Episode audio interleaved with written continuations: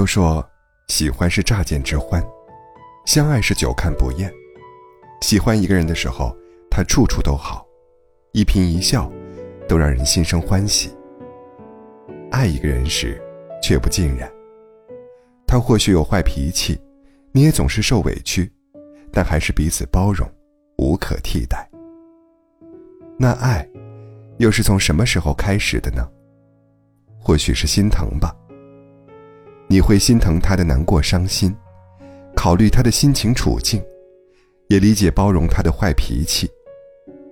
就像周国平先生说的：“爱，就是心疼。你可以喜欢很多人，但心疼的，只有一个。”阿东，是我认识了很多年的一个朋友。上大学时，他喜欢一个女生，自己却是最后一个反应过来的。因为经常和那个女生一道返校，他总会帮着人家把行李箱拎到宿舍门口。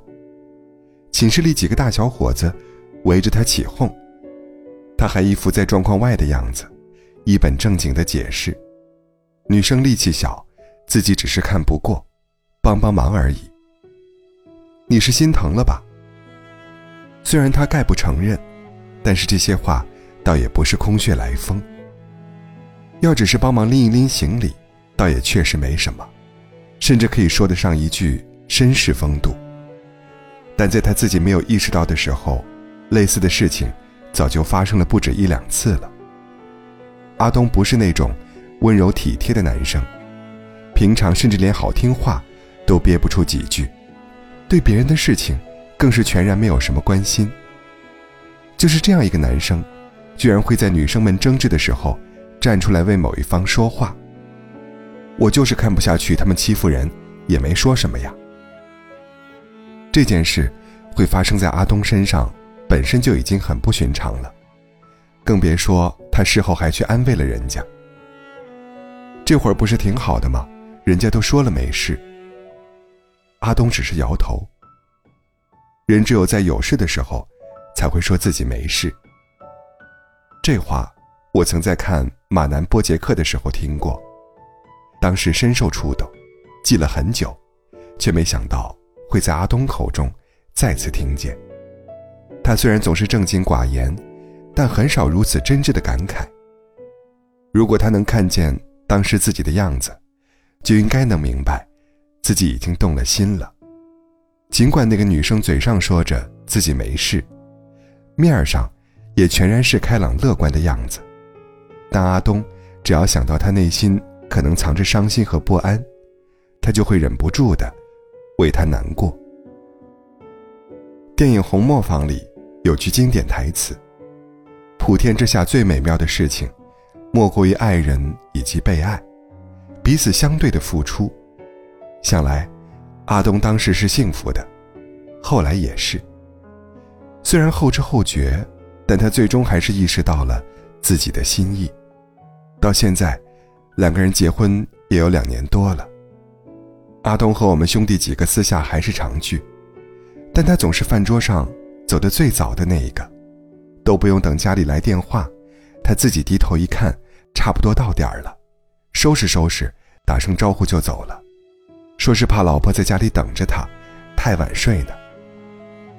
早就听过他有慢性胃炎，可男生聚在一块儿。谁也不在乎这种事。以前聚会，阿东多少还能喝一点自从结了婚，就被家里那位勒令戒了酒，生怕他哪天起了兴致，多喝两杯就胃穿孔了。大家都说，嫂子也太夸张了。阿东自己却完全不在意，戒了也就戒了，省得他整天在家里担心这担心那的。后来话题兜兜转转的。不可避免地聊到了疫情，大家各自说起自己阳了之后的症状：失眠、呕吐、睡不着觉，又或是谁一路烧到了三十九度的高温。一群大老爷们儿很少经历这么痛苦的病症，抱怨的停不下来。轮到阿东，回想起来那几天，相比他的痛苦，记忆中更多的，却是自己老婆在他病倒时忙前忙后的身影。别提多折腾了，他白天要上班，中午还要抽空跑回来给我做饭。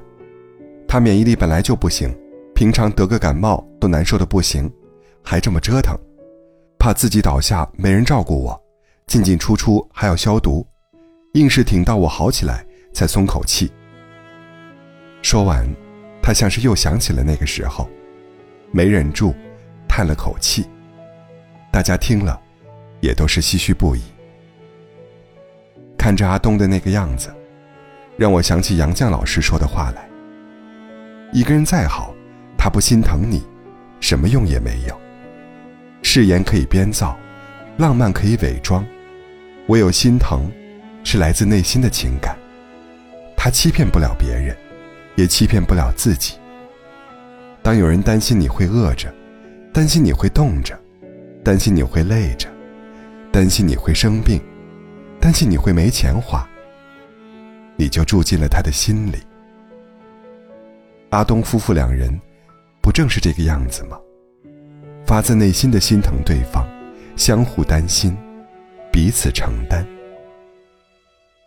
原来，心疼。就是爱呀。